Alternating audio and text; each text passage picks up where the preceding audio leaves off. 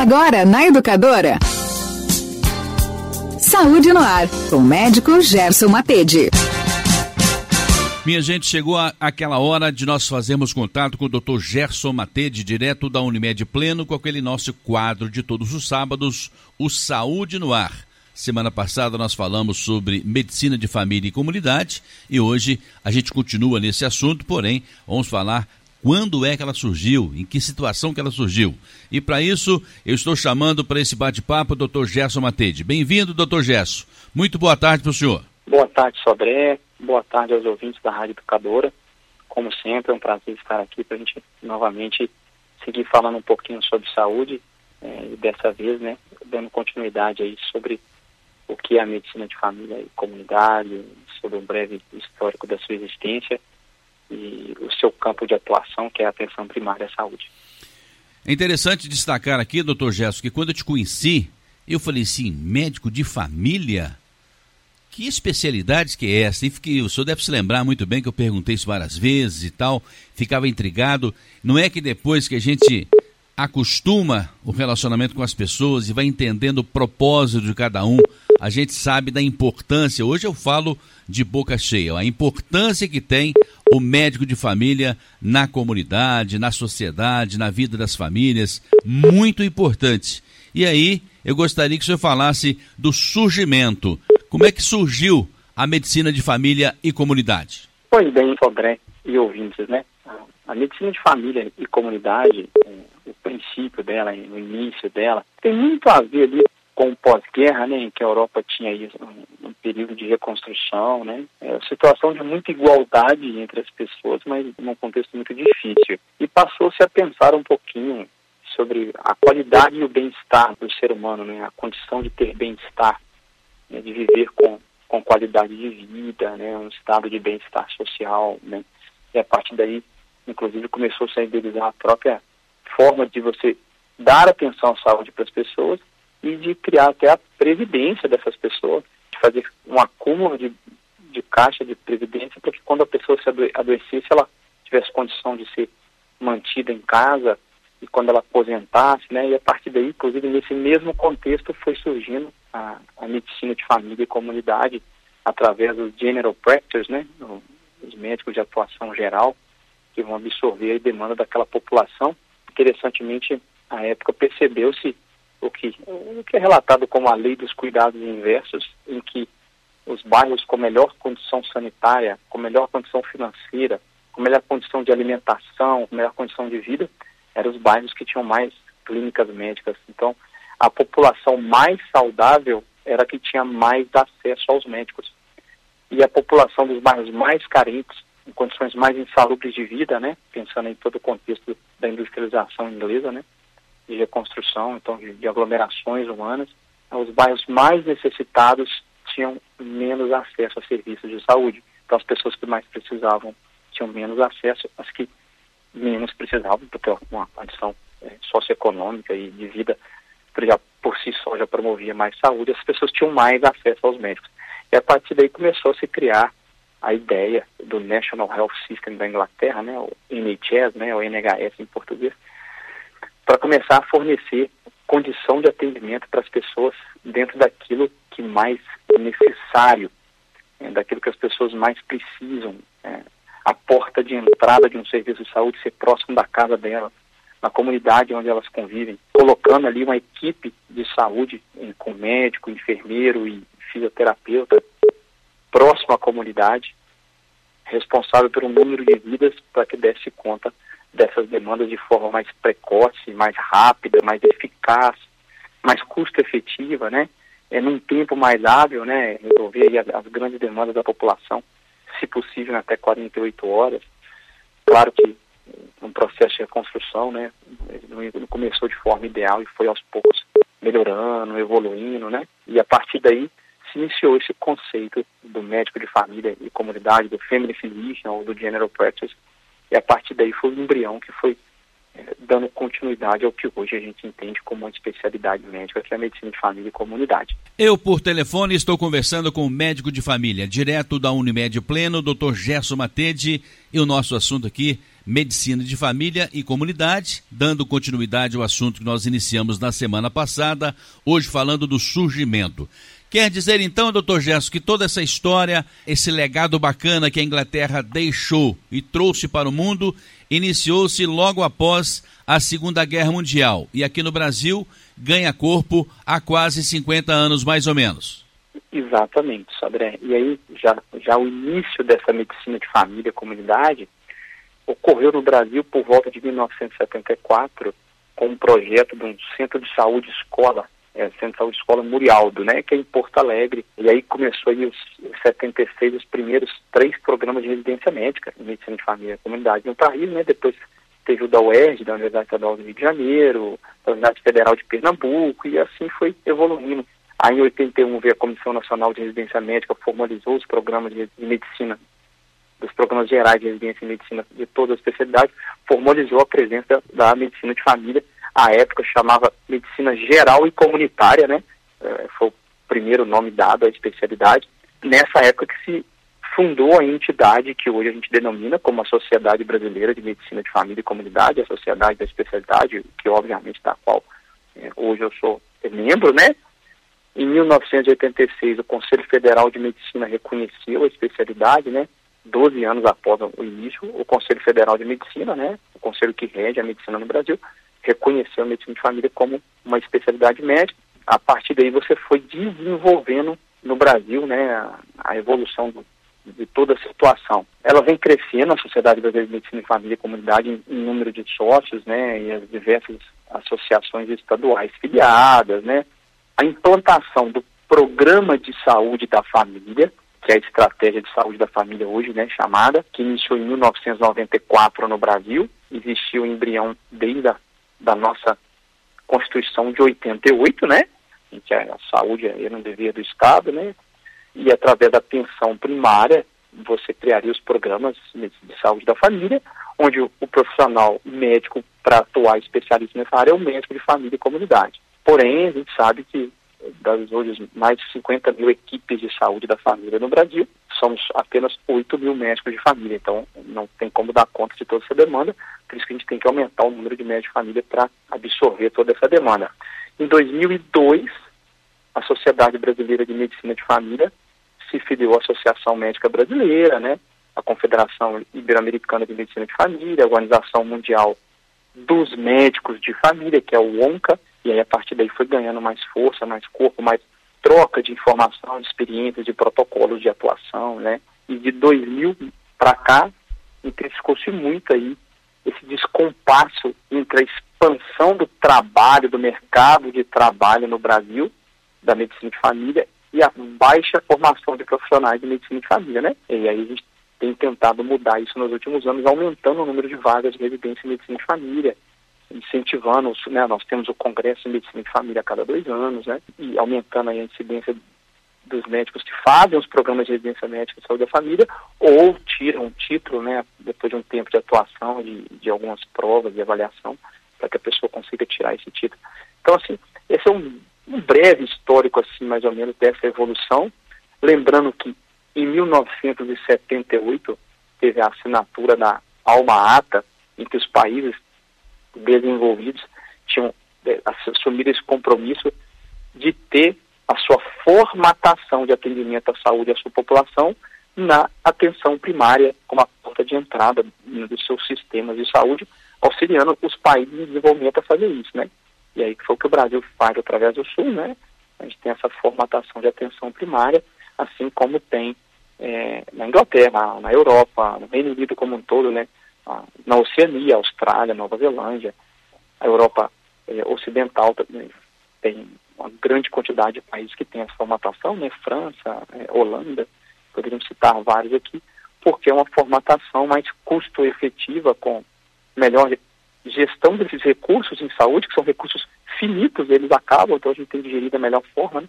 Somos todos gestores desse sistema de saúde, todos os profissionais, todos os usuários desse sistema, seja no SUS, né, como usuários do nosso programa público, ou através da saúde suplementar, né, então todo, todo cliente que adquire um plano de saúde, ele também é um gestor desse recurso que é o plano, para que ele seja sustentável né, e seja uma condição de custo-efetividade para que ele consiga existir com valores acessíveis, né, para as pessoas terem acesso a, a uma atenção à saúde com qualidade e com a organização adequada desse processo. Eu estou vendo aqui, doutor Gerson, de 2 a 4 de dezembro deste ano tem o Congresso da Medicina de Família e Comunidade e o pré-congresso acontece agora de 4 a 5 de agosto também, além do sétimo Congresso Sul Brasileiro de Medicina e de Família e Comunidade. Ou seja, esses eventos são importantes até para fomentar mais esta especialidade. Exatamente, André. Como qualquer especialidade médica, as reuniões científicas periódicas ajudam as pessoas a, a manter aquele conteúdo em dia, né, esse conteúdo infinito de informação da prática de saúde, da medicina, em qualquer área, em qualquer especialidade, e obviamente os congressos aí regionais ou estaduais ou o congresso nacional ou o próprio ONCA, que é o Congresso Mundial de Medicina de Família e Comunidade, que em 2016 foi no Rio de Janeiro, foi no Brasil, né? Foi, foi muito legal, muito bacana. Tudo isso fomenta é, a troca de informação, de experiência, né? Apesar da, da, internet hoje em dia promover isso, mas é fundamental que, que tenha esses encontros e deles saem decisões e, e troca de conhecimento, né? E definição de, de como será os caminhos que aquela especialidade específica vai se estabelecer dali para frente, né? E com a medicina de família e comunidade não é diferente, né? Tem que haver os congressos periodicamente. Uma questão que nós falamos na semana passada, doutor Gesso, que o médico de família não é um pouco psicólogo, não é um pouco ortopedista, não é um pouco cardiologista, não é isto, não é verdade? Exatamente, Sodré, né? O médico de família, ele, né, a expressão que eu usei é que ele não é um Frankenstein, ele não é uma união é, de pequenas partes das outras especialidades, ele tem a sua formatação de atuação específica, né? O jeito de atuar, a entrevista clínica, a forma de, de abordar saúde do ser humano, não, não só pautada na doença, mas pautada assim, em todo o seu contexto holístico de existência humana, seja a prevenção, seja a promoção de saúde, seja reestabelecimento da saúde, caso já haja um adoecimento. E para isso é fundamental que a gente se utilize de estratégias de técnicas de entrevista clínica, dentre elas, né, o nosso passo mais importante o atendimento né, ao cliente através do método clínico centrado na pessoa, né, que a gente centra nas demandas daquela pessoa, e aí obviamente tem estratégias para isso, de perguntas, de, de, de escuta correta, né, ao paciente, escuta, de uma escuta empática e correta ao paciente. Então tem algumas características, e o que a gente citou na semana passada, é que para que um médico de, de família se torne plenamente formado como especialista na área, é preciso que ele seja treinado por outros médicos de família e não fazer aí vários pequenos treinamentos em outras áreas, que é uma confusão comum que ocorre quando as pessoas questionam o que é a medicina de família e comunidade, e é natural que elas tenham dúvida, né, visto que a especialidade é um pouco mais recente, está em expansão ainda, um pouco menos conhecida, então é natural a pergunta e essas dúvidas, não é a primeira vez que eu explico, não vai ser a última, né, nos últimos anos aí como, como, como sendo especialista na área, a gente ouve a pergunta diariamente, é natural que isso ocorra. Quando o paciente chega na porta do hospital, normalmente, em alguns casos, ele passa por uma triagem. Eu posso fazer essa analogia que o médico família é uma espécie de triagem até o paciente chegar no médico especialista de que ele necessita, doutor Gerson? Sobre, é, como a gente falou na, na última semana, quando aquele paciente tem uma condição de saúde que não pode ser resolvida na atenção primária, que não pode ser resolvida pelo médico de família, ele vai realizar essa triagem para entender que ela não pode ser resolvida ali, qual seria a melhor especialidade que ela deve ser encaminhada, ou se não é no nível ambulatorial e tem que ser encaminhada para o nível hospitalar, para internação e continuidade do cuidado, ou em nível ambulatorial ser avaliado por outra especialidade. Então ele, ele vai ser, fazer essa função do gatekeeper, né, do porteiro, do, é, da função filtro, né, de absorver a demanda, resolver o que tem que ser resolvido, e se por acaso estiver entre os, os 20% a, a 15% das demandas especiais que a população apresenta, que necessita assim, de uma abordagem específica, que é o treinamento que o especialista focal tem, que ele está mais capacitado, capacitado para realizar assim, aí vai fazer esse encaminhamento para que a pessoa tenha um atendimento com mais qualidade, né, com mais resposta àquela demanda específica que necessita de uma abordagem, por exemplo, uma condição clínica que deve ser abordada especificamente neurologista, uma condição cirúrgica ortopédica ou de cirurgia de abdômen, de cabeça e pescoço, que deve ser abordado por aquele especialista na área, uma cirurgia urológica ou ginecológica, por exemplo, né? em que aquela pessoa vai ter que ser, vai, ser absorvida em outros locais, né? na atenção secundária ou terciária da saúde, não na atenção primária. Doutor Gerson, atenção primária, como é que é a área de atuação do profissional nesse contexto? Então, a atenção primária à saúde, a atenção básica à saúde, é a área de atuação do médico de família, seja ela através, do, no Brasil, por exemplo, através do SUS, que é o nosso serviço público, ou através do serviço privado, por exemplo, aqui na Unimed, através do, de um dos produtos da Unimed, que é a Unimed Pleno, outros locais, outros fornecedores de saúde vão ter os seus produtos específicos. Então, a atenção primária à saúde, ela é o primeiro nível de atenção à saúde que o indivíduo vai ter, né, de acesso a cuidados em saúde, né, ele é um conjunto de ações, né, é, tanto do âmbito individual daquele indivíduo específico, quanto coletivo, né, que vai abranger ali promoção de saúde, proteção da saúde do indivíduo, diagnósticos, tratamentos, prevenção de agravos, redução de danos, você manter a saúde, manutenção da saúde de uma população, de um indivíduo específico.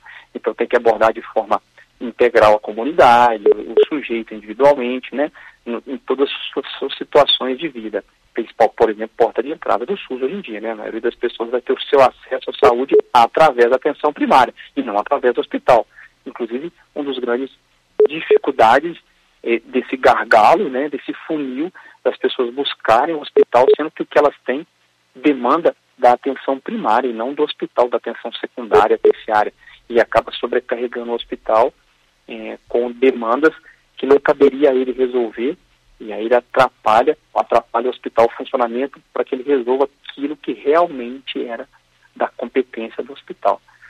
Então a gente tem alguns princípios básicos da atenção primária, né? O primeiro deles é a universalidade, né? Dar acesso a todas as pessoas que têm aquele serviço, seja através do SUS ou do serviço de atenção privada, dar acesso ao indivíduo, né? Ser ser a porta de entrada única dele, se ele tem que entrar por ele, tem que ter acesso, né? Ele não pode ter muita dificuldade de chegar até os profissionais. Uma continuidade de cuidado, então é um cuidado ao longo de toda a vida, um cuidado integral, a integralidade da atenção. Então eu vou, eu vou cuidar da saúde daquele indivíduo de forma é, em todos os seus âmbitos, né? Responsabilização, humanização, equidade de serviço, né? Equidade que é diferente de igualdade. Equidade é quando eu forneço de acordo com a necessidade de cada um. Então, algumas pessoas terão mais necessidade, vão receber de acordo com sua maior necessidade. Outras pessoas têm menos necessidade de alguma coisa, eu vou fornecer para ela o tanto que ela precisa. Se eu fornecer igual para todo mundo e as demandas das pessoas são diferentes, aqueles que mais necessitam não serão contemplados naquilo que realmente precisam. Então esses são aí alguns princípios básicos, né? A atenção primária ela tem como função, né, cumprir algumas funções especiais, especiais. Resolver, resolução, resolver a grande maioria dos problemas da população, organizar, é, organizar o fluxo e os contrafluxos dos usuários do sistema, de fazer uma referência para uma outra especialidade, como você me perguntou, e retomar o retorno e continuidade daquele cuidado. Quando recebe a alta ou quando vai necessitar de uma terceira especialidade, o médico de família vai centralizar esse cuidado e vai ser responsável aí pela vida daquela pessoa. E aí, através desses princípios básicos que a gente falou, primeiro o contato, né? Então tem que ter acessibilidade, disponibilidade, comunidade, comodidade para o indivíduo, né? aceitabilidade de todas as, as apresentações que aquele indivíduo tem de saúde ou de contexto de vida, de escolhas, né? O cuidado longitudinal no decorrer da vida, de forma integral? Toda a atenção à saúde integral, né? É, diagnóstico adequado, atendimento adequado, organização da vida e a coordenação desse cuidado, né? Coordenar como que aquele indivíduo vai estar dentro do sistema, né? Que esse é um grande desafio, né? Coordenar todo o cuidado através das outras profissões da saúde, né? Fisioterapeuta, terapeuta ocupacional, psicólogo, enfermeiro e centralizar esse cuidado na família, né? Essa essa entidade, família, que é muito importante para todos os indivíduos, e a comunidade é aquela família que está inserida. Então, outro princípio é orientar a comunidade, a orientação comunitária, para que se resolva de forma mais adequada os problemas, né? definir quais são os problemas, identificar, modificar o tipo de abordagem se for preciso, monitorar a efetividade daquela abordagem para ver se a gente precisa mudar e fazer de formas diferentes. Isso se dá muito tanto nas questões agudas em saúde, né? Uma infecção aguda, um processo agudo, um infarto, é, uma fratura, quanto às condições crônicas, né? As doenças crônicas não transmissíveis, diabetes, hipertensão, insuficiência renal, a gente poderia citar aqui é, várias outras que são de acompanhamento. Eu conversei aqui no Jornal em Diego Notícia com o médico de família, Dr. Gerson Matede, direto da Unimed Pleno. Dr. Gerson atende também aqui no Solar 13 de Maio, no sexto andar, na sala 601, e o telefone de contato lá é o 3531-5844. Doutor Gerson, muito obrigado pela sua presença e a sua participação e até a semana que vem. Eu que agradeço, André, a você e aos ouvintes. Né? Hoje falamos muito mais de formatação e do histórico do que realmente de doenças, né? O que é um princípio aí da medicina de família, enxergar a pessoa independente de estar com alguma doença ou não. Espero que de alguma forma tenha ajudado as pessoas a entender né, essa complexidade que é a medicina de família e comunidade e que as pessoas possam usufruir desse tipo de serviço da atenção primária, da atenção à saúde da melhor forma possível. Saúde no ar, com o médico Gerson Matede.